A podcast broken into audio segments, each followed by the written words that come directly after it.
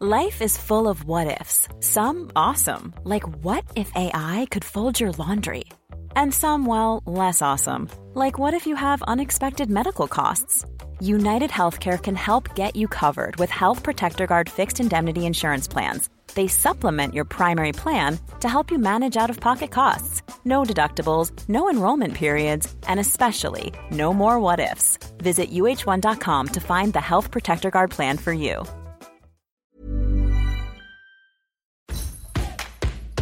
El podcast del Diario de los Deportistas es patrocinado por Tiendas Atléticos, Productos Deportivos. Síguenos en la página atléticos.com o en Facebook como Atléticos MX. Atléticos, lo mejor para el deporte.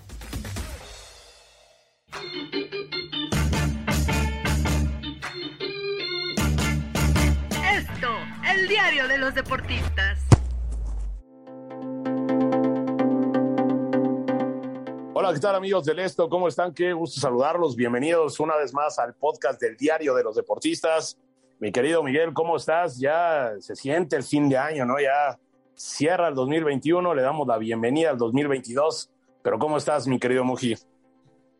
Angelito emocionado, un año mundialista, por cierto. Ya viene este mundial tan distinto que va a ser Qatar, ¿no? Que se va a jugar en diciembre. Va a estar brutal. Yo estoy emocionado. Ha sido un año complicado todavía con el tema de la pandemia, pero pues ya ahí vamos. Sí, como bien mencionas, eh, se viene un 2022 súper movido.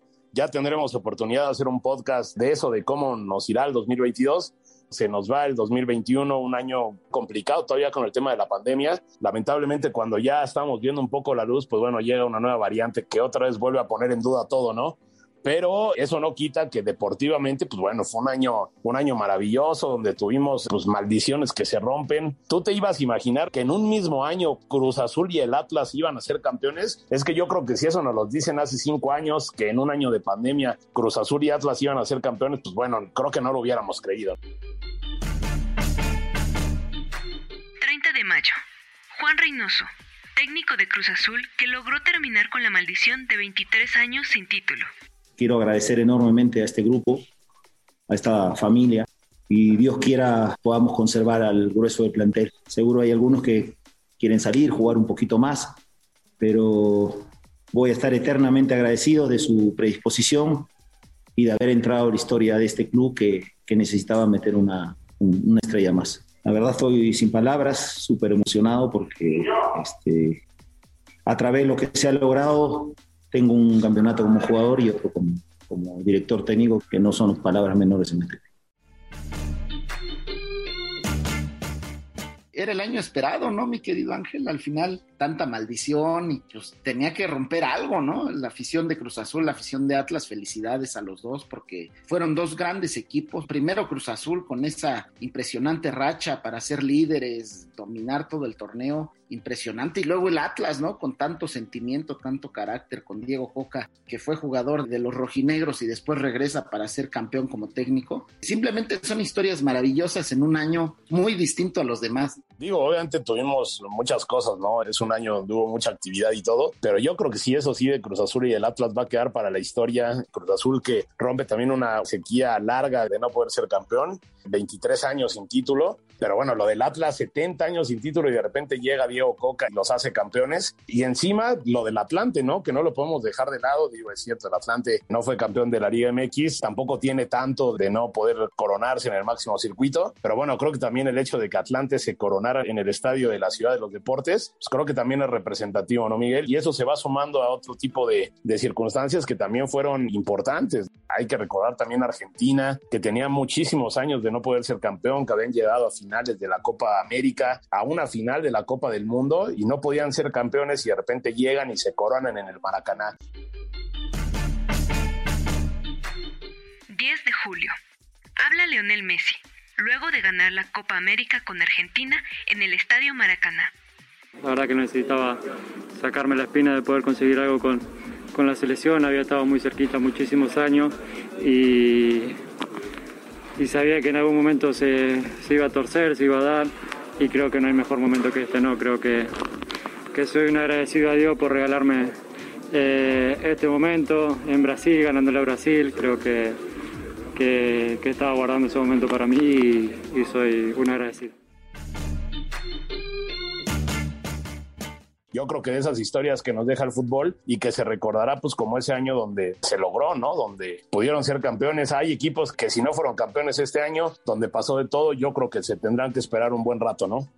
El Atlante yo me siento muy, muy contento por todos los atlantistas, por toda esa nación azulgrana que tanto siente los colores del potro de hierro, que lamentablemente lo traían de allá para acá, lo llevaron a Cancún, se lo llevaron a todos lados, ya regresó a su casa y regresó para ser campeón. Bien lo dices de las malas rachas, a lo mejor no tiene tanto Atlante, sí, pero la maldición del estadio de la ciudad de los deportes, incluso hasta en torneos amistosos, el propio Atlante lo sufrió contra Pumas en esta edición de su aniversario y que perdió la final ahí en su, en su cancha. Lo bueno es que el destino los tenía preparado algo bien para ellos y termina siendo el título de expansión, ¿no? Que hay que decirlo, todavía falta tiempo como para que regrese el ascenso, pero pues ya Atlante ya dio el primer paso, ¿no? Que es saberse dominador de esta división.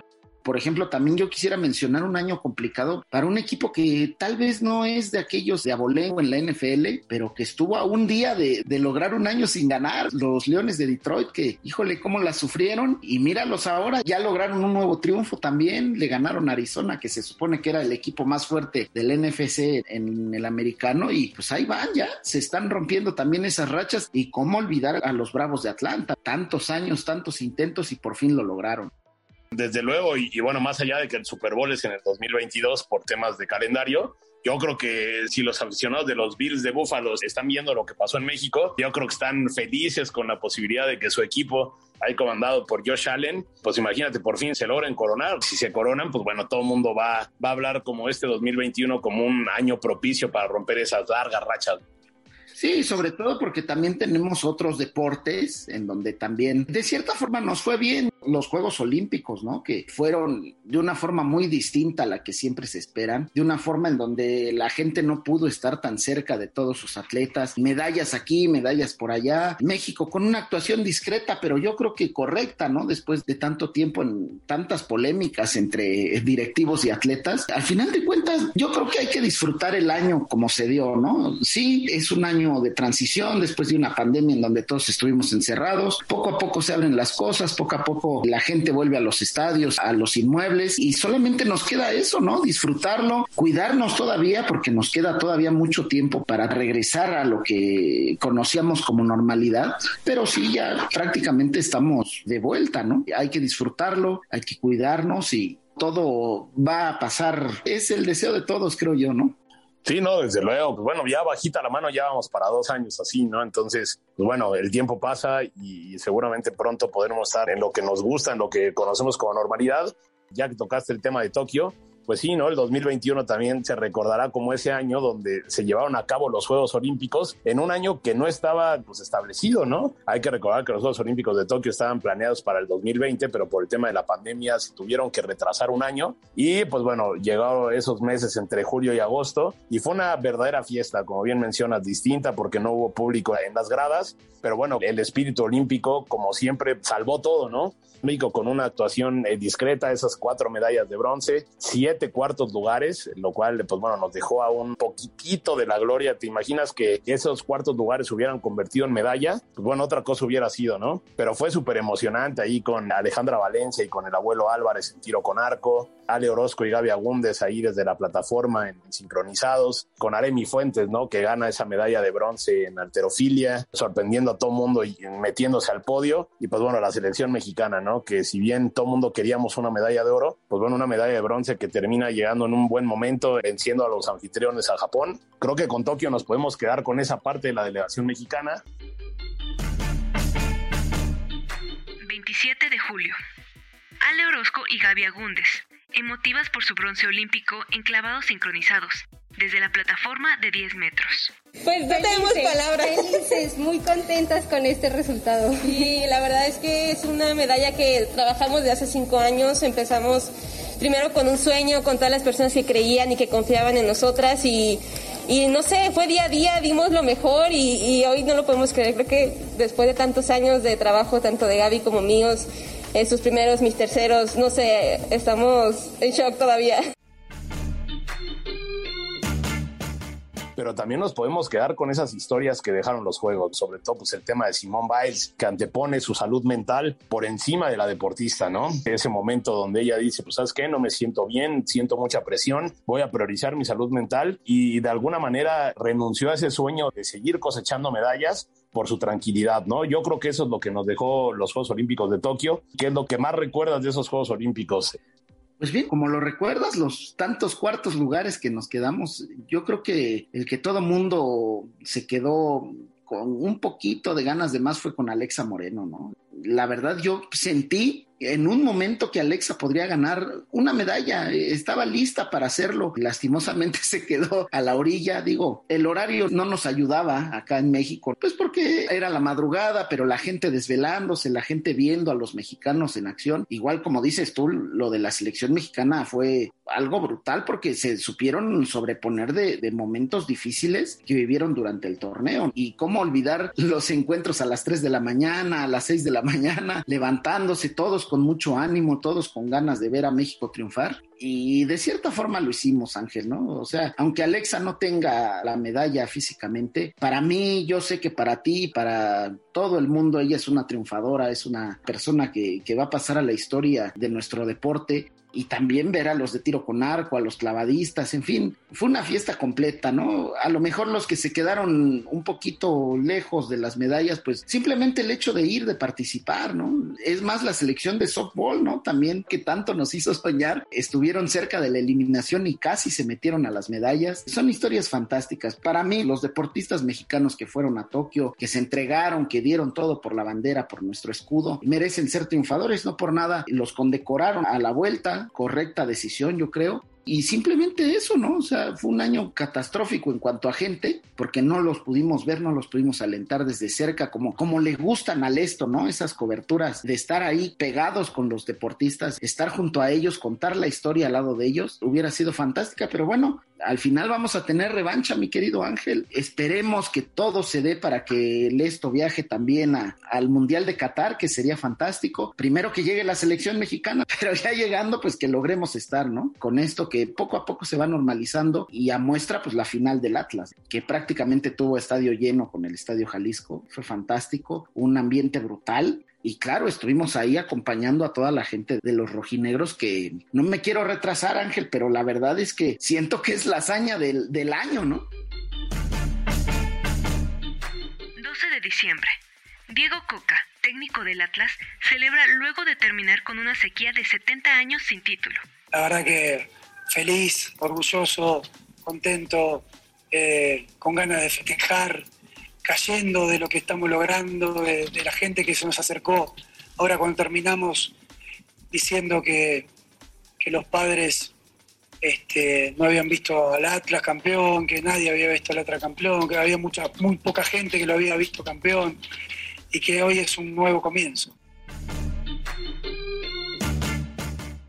Totalmente esos rojinegros que lograron el título después de tanto tiempo. Y bueno, mi querido Moji, ya para ir redondeando eh, el tema de la selección mexicana, ¿no? Yo creo que es también este 2021 se recordará como cuando el proyecto de Gerardo Martino lamentablemente le entraron las dudas. Venía de muy buenos años, se vio un equipo muy seguro, muy certero, que competía bien, que tenía buen funcionamiento y que parecía que la curva iba hacia arriba y de repente llega el 2021 donde Estados Unidos nos gana varios torneos importantes, donde se pierden las eliminaciones eliminatorias y donde pues lamentablemente pues se cierra con dudas en el proyecto, ¿no? Que bueno, obviamente pues el Tata tendrá que tener un buen, muy buen cierre si quiere asegurar ese boleto para el Mundial de Qatar y ojalá el próximo año estemos hablando de un gran cierre de México, pero por lo pronto pues el 2021 se ha complicado un poquito, ¿no?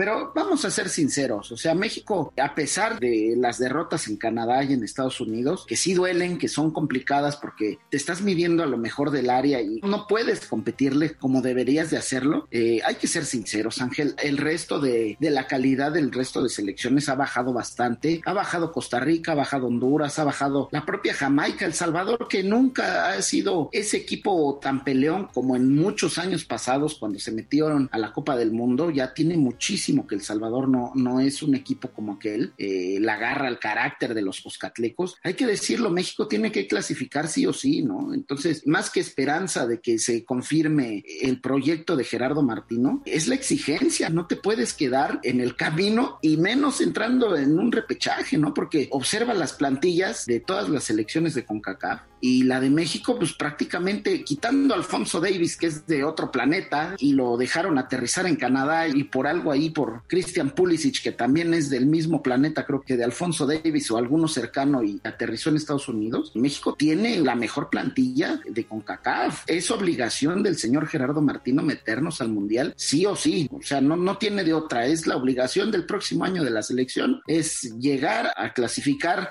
pues de cierta forma con tranquilidad tiene que hacerlo. Además ya le vienen todos los partidos en el Estadio Azteca. Hay que recordar que le quedan dos visitas, una a Jamaica, la otra a Honduras y el resto de los partidos son en el Estadio Azteca. Entonces no puede fallar ya Martino, ya no puede fallar la selección y ojalá nos den la oportunidad de llevarnos a Qatar, ¿no? Porque es un mundial que, híjole, no sé cuánto tiempo va a tardar en repetirse una selección de Medio Oriente. Vuelva a organizar una Copa del Mundo, ¿no? Con todo tan pegado, con una forma de ver el fútbol muy distinta a países pues como España, como México, como Brasil, la misma Argentina que viven de distinta manera el fútbol. Entonces, yo creo más que la promesa de llegar al Mundial, yo creo que es una exigencia que se le tiene que poner a Gerardo Martino, sí o sí. Y también, mi querido Ángel, no quiero dejar de lado el tema del Checo Pérez y su historia, el Checo estando ahí ayudando a su compañero de, equipo a, a llevarse el título sobre el histórico Lewis Hamilton.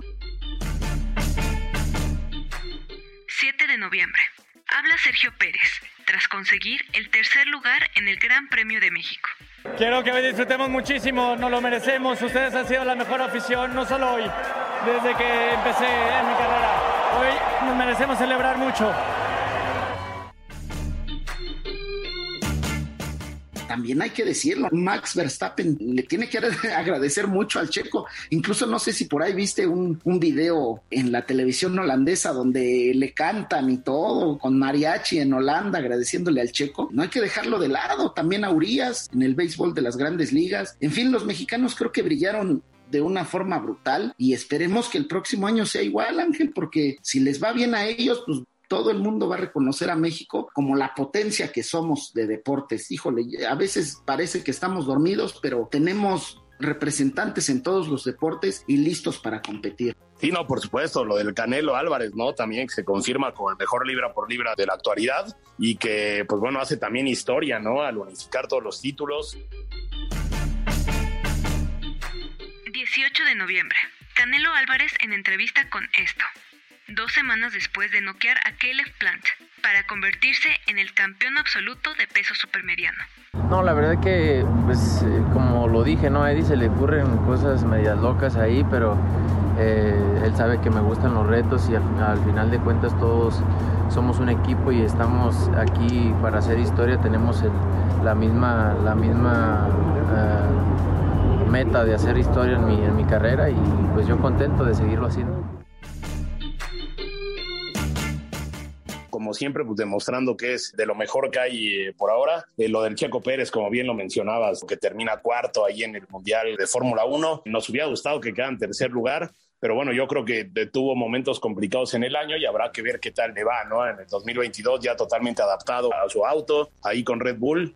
Y bueno, mi querido Muji, también el tema del fútbol femenil no lo podemos dejar de lado con ese gran triunfo de Rayadas que logra esa revancha contra Tigres. Siempre llegan ellas y ahora, pues bueno, con Rayadas, ¿no? Que logra después de un gran partido, con un muy buen proyecto ahí con Eva Espejo, logran ese campeonato que les sabe a revancha, ¿no? Después de tantas, tantas y tantas cosas que no les harían frente a Tigres y pues bueno, se coronan en la Liga Femenil. Sí, el dominio regio, ¿no? En, el certamen rosa, ¿no? Felicitaciones a la gente de Rayadas porque fue un torneo complicadísimo. Perdieron un partido nada más y, fue contra Tigres, curiosamente. Ahora tuvieron la revancha, qué mejor revancha que una final. Y destacar el tema de Espejo, ¿no? Que es la primera mujer en levantar un título de la Liga MX Femenil. Felicidades para ella, se lo merece, se lo merece Rayadas. Una afición impresionante. Ahí se muestra que se le puede competir y ganar a Tigres. Muchos equipos deben de invertir, muchos equipos tienen que darlo todo, como ellas lo dejan semana a semana por los escudos, tienen que invertir en la liga femenil que no te sorprenda, mi querido Ángel, que en un futuro la femenil nos dé más alegrías. Perfecto. Ahora sí ya tus recomendaciones.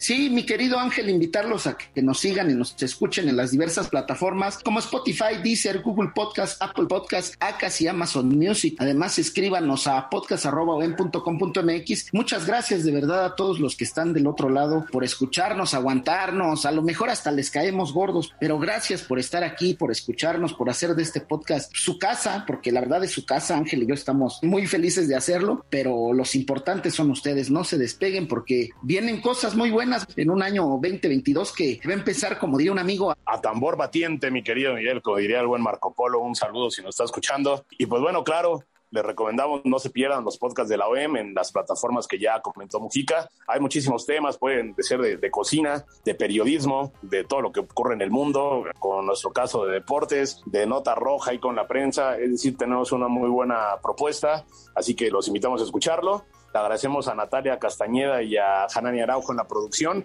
y a ustedes por escucharnos, deseándoles un buen 2022, lo mejor para este cierre de año. Cuídense mucho, disfruten las fiestas siempre con responsabilidad y nosotros nos escuchamos la próxima. Que estén muy bien, hasta luego.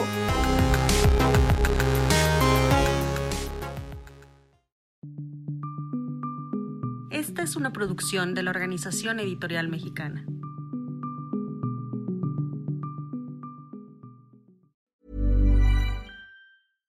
Imagine the softest sheets you've ever felt. Now imagine them getting even softer over time. That's what you'll feel with Bowl and Branch's organic cotton sheets. In a recent customer survey, 96% replied that Bowl and Branch sheets get softer with every wash. Start getting your best night's sleep in these sheets that get softer and softer for years to come. Try their sheets with a 30-night guarantee. Plus, get 15% off your first order at bowlandbranch.com. Code BUTTERY. Exclusions apply. See site for details.